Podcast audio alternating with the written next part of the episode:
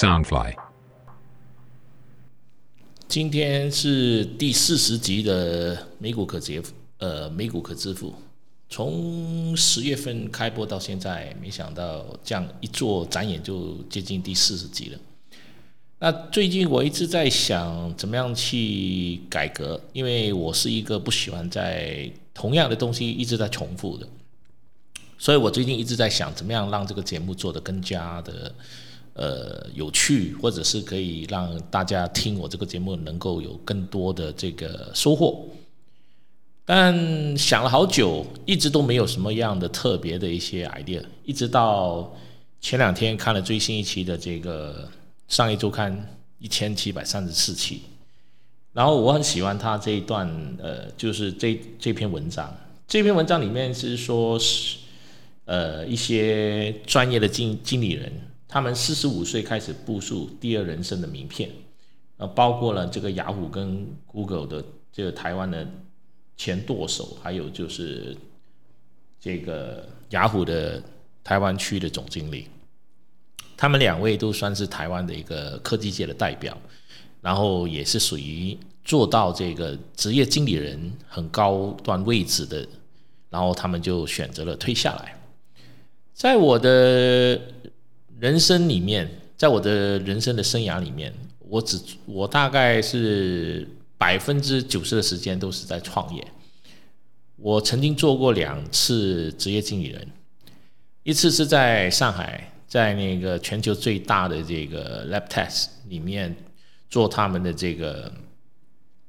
呃负责去对专门的大客户的一些客户服务的一个高级经理。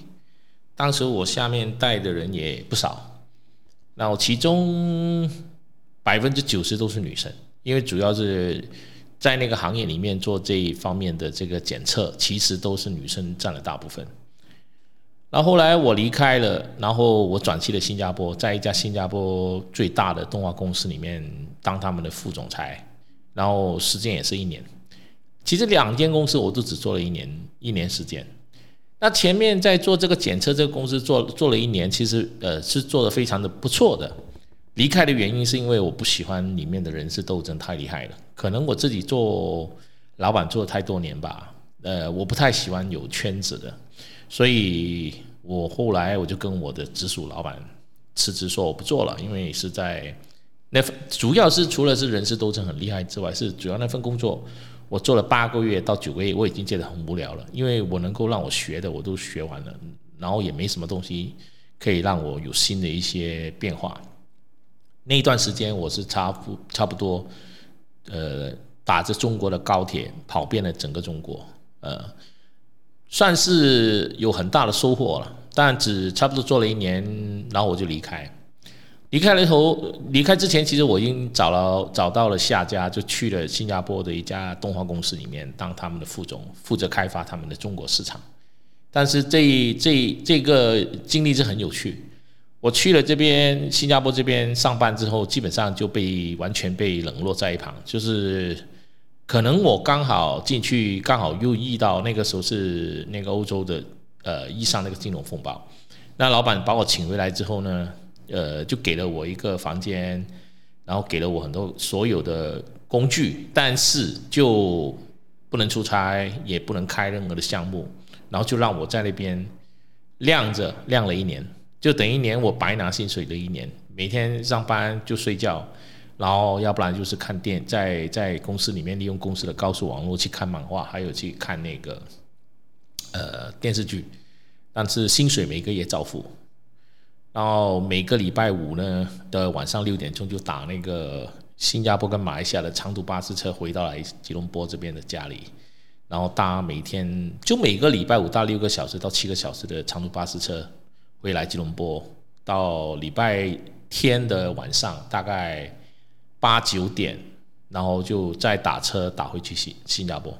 这样的日子大概过了一年，就等于是每个月坐四次的长途巴士车来回，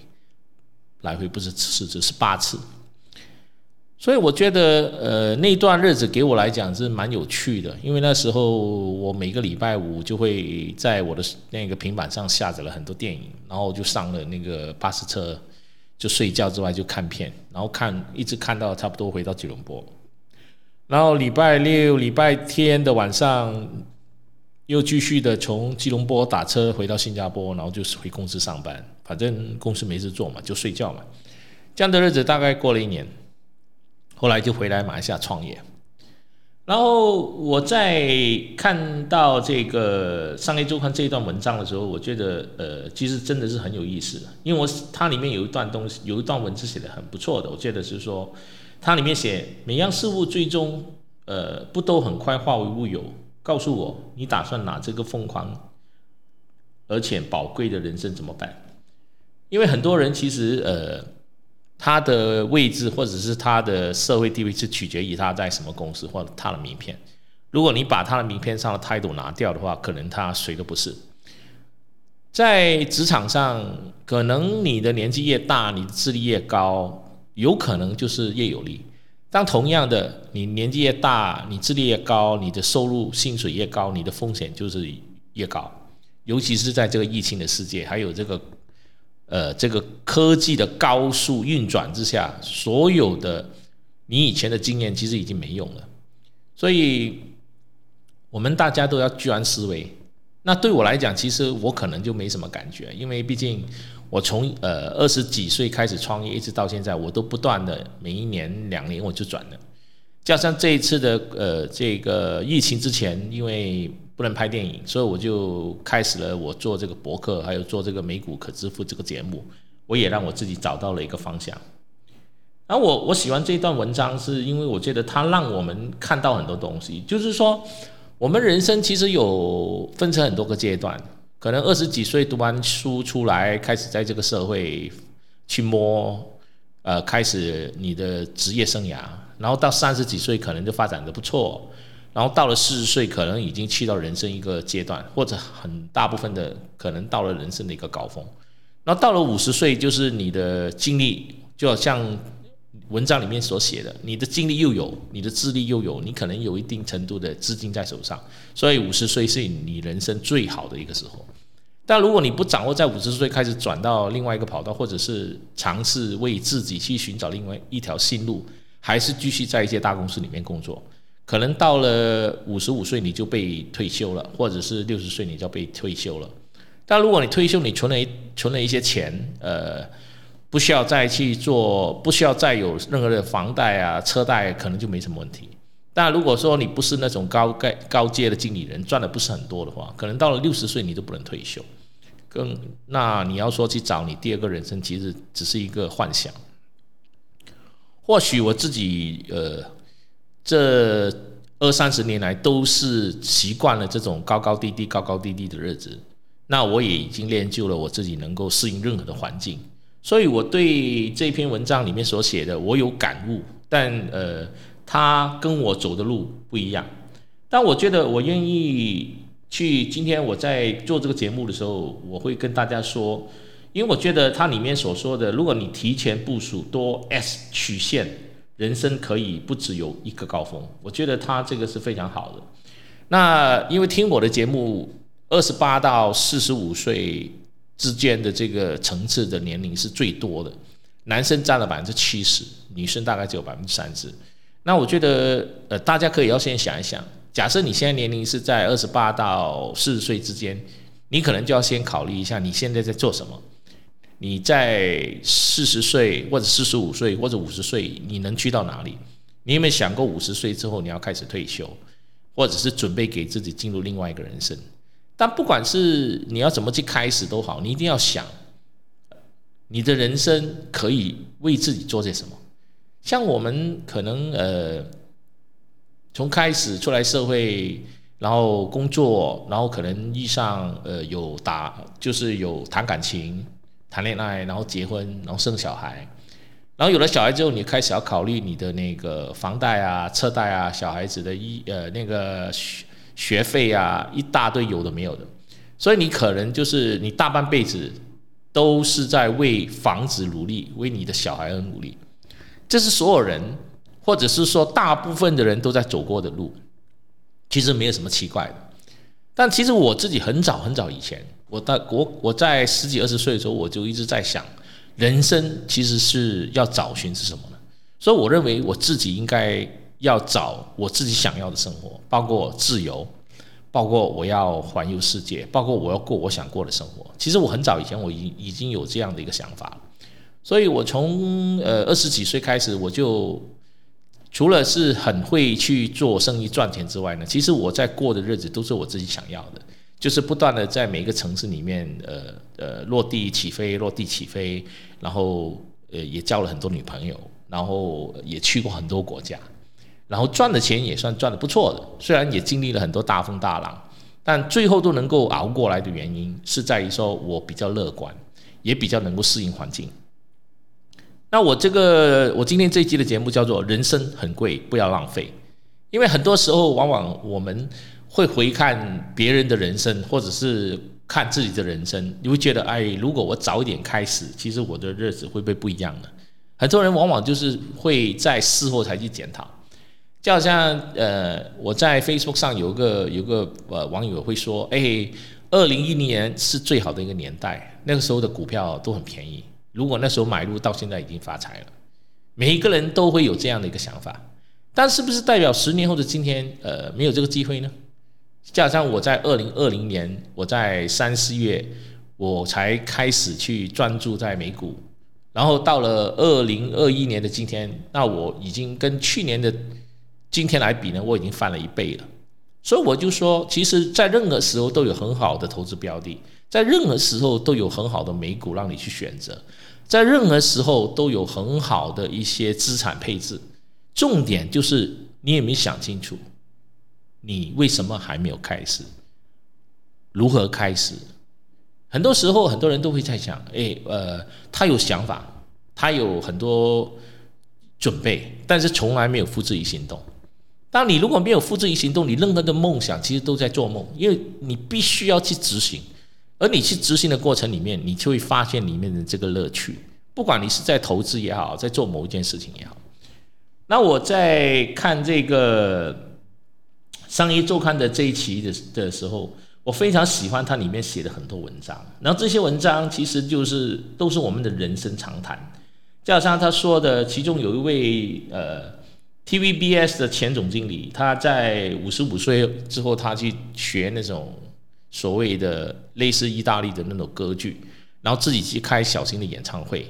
然后他给自己找到了人生的第二个乐趣，因为他已经不需要为钱的烦恼了。那其实，在很呃，大概有一两年前，我就开始在思考这个问题，因为我自己因为一直飞嘛，所以就来来回回香港啊、台湾啊、大陆啊，所以其实我在我自己的老家马来西亚，我的朋友并不多的，所以很多时候能够跟我聊得上天的朋友更加少，因为我的个性上是比较比较自我，也比较呃，跟一般人的思维可能不一样。所以我的朋友圈呃很大，但实际上能聊的人真的不多，所以我一直很羡慕很多朋友身边有些知己啊，能够一起喝酒啊、聊天啊，那我自己真的是没有。所以我一直在想，如果我到了五十五岁、六十岁退休的时候，我能够干些什么呢？因为我怕我真的没事干的话，我很快会死掉了。我所谓的死是闷死，因为我明年就就是我今年到了六月我就满五十五岁了。虽然我现在来讲还算是能够真的不至于说一百八千的财富自由，但至少也不需要为两餐去烦恼，日子还是过得 OK 的。虽然在这个疫情的时候对我的这个电影的业务有一定的影响，但是因为我很早已经有心理准备，也很早已经有做好了财务规划。最主要是我很早在做财务规划的时候，我就考虑到。未来的这个增长，还有未来的通货膨胀，所以我在进入美股的时候，我已经开始往那种比较相对比较近期的股票去投资，这这类企业去投资。所以在今年回头一算，那我今年的回报率比去年涨了大概一倍了，就翻了一倍，超过一百个 percent。所以这个就证明了我的策略是对的。而当时我的策略就就往三三个大方向嘛，第一个就是晶片，就是第二个是电动车。第三就是以这个未来的会发生的事业作为是一个目标跟一个主要投资的标的，所以这一点也是我自己觉得我自己很庆幸。我清新是因为我除了会去看这个呃美股之外，是因为我一直在看着这个杂志。那当然，我这个节目不是要为商业周刊去卖这个广告。实际上，我看这个商业周刊看了那么多年，快了二十年了，它给我的帮助很多，也改变了我很多。很多时候，我对一些财经上的知识，或者我对一些社会上的一些各种层面的一些生活，包括一些人文，包括一些美食或者一些人文，其实都是从这本杂志上学学到的，因为。每个礼拜，因为我每次都一订就订一年，所以我每个礼拜我就会打开我的 iPad 来看，然后看了之后有一些我觉得不错的，我就把它呃做一些标标记记下来，然后有空我就会去翻一翻。然后这样的话，可能是日子有功吧，也让我从这个杂志里面学到很多我之前没有考虑过，也从来没想过的问题。然后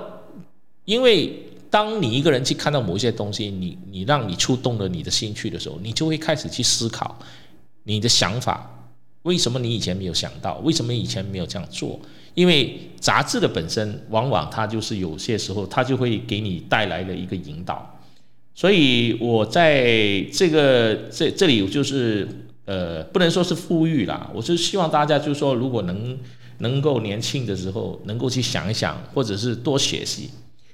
那这一期的一七三四期里面呢，他的一个主编手机写了一个标题叫做“过日子还是经营人生”。每样事物最终不都很快化为乌有吗？告诉我，你打算拿这疯狂且宝贵的人生怎么办？这是美国女诗人奥利弗的一个诗句，也触发了副总编辑决定制作这一期五十五岁转舵的专题故事。人生苦短，你怎么经营它？你是让自己过着赛马式的人生，为了周围的掌声，努力的让自己在赛马场上成为跑得最快的一匹马，导致自己精疲力尽。残酷的是，无论你赢了几场，最终也会因年老色衰被淘汰出局，离开竞技场，而毫无选择。这就是他在这个专题里面所说的。他也看到越来越多精英都在五十五岁的年龄就开始转账下一段人生。为了转账人生，他们会在十年前开始铺陈，比如建立新的人脉、培养兴趣、熟悉理财以锻炼身体。我之前有几集我有说过，就是我也是从另外一篇杂志里面看到，如果我们能够做到五十岁之后，呃，不穷、不病、不无聊，其实我们的人生的下半场就能够很完美。不穷，其实这个就是要提早去规划你的财务，你要有一个另外的额外的投资，不能单靠你一份工，因为被动的投资是非常的重要。不病，你要有时间去运动，然后你睡得安稳，你不为日常的生活烦恼，你呃吃得好，睡得好，你就会不病。不无聊，就是你要培养一些兴趣，看书啊、种花啊、养鱼啊、钓鱼啊、运动啊、爬山啊，任何事情让你去打发，你这个你的退休退休后的日子就可以过得很好了。那当然，我自己在我听我这个节目里面，我都说了，二十八岁到四十五岁这个阶段的人是最多的，然后当中百分之六十几来自台湾，百分之十几来自美国、加拿大。然后百分之八到是来自香港，百分之三来自马来西亚。马来西亚其实是一个很适合退休的地方，因为我觉得这边的生活成本很低，然后日子过得蛮休闲的。同样的，这里的竞争力相对没有那么厉害，因为呃这里的本身的呃环境或者我们这边的市场比较小，所以这边的竞争各方面的条件，如果你要跟台湾呢或者香港这些大地方比的话，马来西亚的确不是一个赚钱的一个好地方。但它是一个你开一个餐厅能够过日子的一个地方。那这个我这么做，或者说我去讲这个节目，其实跟我这个美股可致富其实有什么关系呢？其实是有的，因为我们呃从我们出生的那一天开始，我们就要考虑，或者是说为我们以后的人生去做考虑。你读书，你要读的考第一名。你去上班，你要让自己升职加薪，然后你从开始谈恋爱你就花钱，谈恋爱要花钱，然后找女朋友出去吃饭要花钱，到了你结婚你要买房子，有小孩之后你要去养他，你要为他的学费去考虑，这些全部都需要用的钱。而在用钱里面，我们大部分的亚洲人都很简单。如果是自己做生意的话呢，就是做生意赚钱；如果是打工呢，就靠打工赚钱。很少，顶多是有一个 part time 这种不是很稳定的一种 part time。那当然，如果你是公司的高层或高官，赚的钱够多，那当然是最理想。同样，你是高层高官，赚的钱多，你的位置上的风险就越高，因为你要背业绩，或者是呃随时会被别人取代。即使你是在外商里面工作，你你也会因为公司被并购而随时把你请请走，所以被动投资这这个是很重要。我虽然很早就开始在买卖股票，但是从来没想到被动投资致富这这个观念，所以前面的人生是股票输得一塌糊涂，一直到了呃，就是去年去年才真正的把这个道理想通想明白，因为。疫情让我没有办法出去，只能在家。所以在家除了看书就是看书，那除了看股票，也不断在思考我下一步要怎么走。所以让让我慢慢的领悟到，我们其实随时都要为我们自己的人生的下半场去准备。当如果你小孩长大了，如果你不需要依靠你的小孩来养你，你能够有自己的财富独立，你就能够跟你的小孩子感情保持的非常的好，因为你不需要靠他给你钱。因为现在的社会的压力非常大，如果你需要你的小孩子去养你，除非他是特别运气不错或者特别有本事，否则他可能自己过日子就能够过得 OK。但是如果真的是要把你带上去去一起养的话，其实你的小孩日子也过得并不好。那所谓的贫穷夫妻百事哀，一般上很多人说，哎，钱并不是一切，但是没有钱你就什么都不是。很多时候。很多人就从来不知道，当你在财务跟经济是独立的时候，你的财富自由的时候，你的日子可以过得多么爽。你如果说觉得钱并不重要，那是因为你从来没有去过过那种钱很富裕的日子，你只能自己安慰自己，觉得自己平凡其实也是一种福。我觉得那是那是自己在骗自己。所以面对现在的现实，清楚知道自己现在处于什么状况。尤其是在这个后疫情的时代，你自己所所学的或者所懂的，到底还能不能用？你会不会是下一个被公司裁员的人？你会不会面对你的事业随时呃会会被换掉？或者你在经营的生意随时是因为这个疫情而不能经营了？就好像你现在在开的咖啡厅，或者是餐厅，或者是做旅游的、做导游的、做旅旅行社的，都有这个被换掉或者被。完全的呃毁灭掉都有可能，而且已经在发生。所以这一集的节目《人生很贵，不要浪费》，呃，讲的东西听起来好像跟股票没有关系，但实际上它是有关系。它有关系的原因就是说，我们我希望大家去正视一下，你现在有没有任何的被动的投资？不要告诉我说你有买保险。你有保险有储蓄的，那买保险呢，就是买回那种生，就是医医疗跟保障你的意外的为主，千万不要去做储蓄保险，因为做储蓄保险其实是那个回报率非常的低的。情念是把那个钱拿来去买股票，买台湾的零零五零也好，买美国的 ETF 也好，它的回报率都会比你去做保险来的高。第二点，买保险，呃，就是买股票，你一定要想。你现在的年龄几岁？然后你希望你在五十五岁或者六十岁退休的时候，你希望能够有多少现金或者股票的回报率在手上？你就要去懂得去选择哪一类的股票。那买传统安全的股票当然是好，没什么风险，但是它的回报率相对的低或者慢。那买进取一点的，那个可能你会觉得有一定的风险。那我一直强调，其实任何东西都没有说没有风险。但是我们的人生是没有安全的，只有向前。那就好像我前面的节目一直呼吁大家去买苹果啊、台积电啊，加上台积电去年六十几块，今年一百二十八块，偶尔它会跌，但你根本不需要去担心，为什么呢？因为晶片已经成为全球的战略资源。那至少我认为未来的五年，晶片还是一个很重要的东西。那如果你现在开始买，未来的这五年它都会不断在涨。那如果到了五年之后的世界有变化了，你就可以把它卖掉，再换其他的未来的再多五年能够有更加高成长的行业，那你就可以达到一个财务自由了。那再退一万步说，因为你不懂，那你就可以去选择那种 ETF 来买，因为 ETF 里面有很多公司，就好像 Tesla 啊，呃这类的，在你在这个 ARK 这个股票里，这个 ETF 里面，所以我自己觉得，呃，看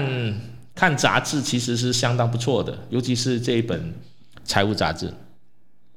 那他这里还有一段，他说为什么是五十五岁？往前看，你还有黄金十年以上的体力；往后看，累积的人脉与财富，你比年轻人更有条件再来一次人生创业。有人说他们在高峰转舵很可惜，这是因为他们赚够了。但如果你用另外一个角度去看发，你会发现他们的人生其实过得更实际、更精神。怎么说？过去人生的命短，我们可以做到六十五岁退休，过一段式的人生。但现在人的平均年龄八十岁，这代表我们之后长达十五年会活得很被动，只能接受每一年价值递减。倘若我们在体力与脑袋最佳的时候就先跳入下一段人生，那就有机会养出一份比政治收入更多的副业。它能让人的收入期拉长，成就感提高，人生价值有机会再创高峰。这道理放在商场上也是一样。回头，你在听完我这个节目，你要去想一想，你要敬仰人生，你要经营人生，还是要过一个平凡的人生？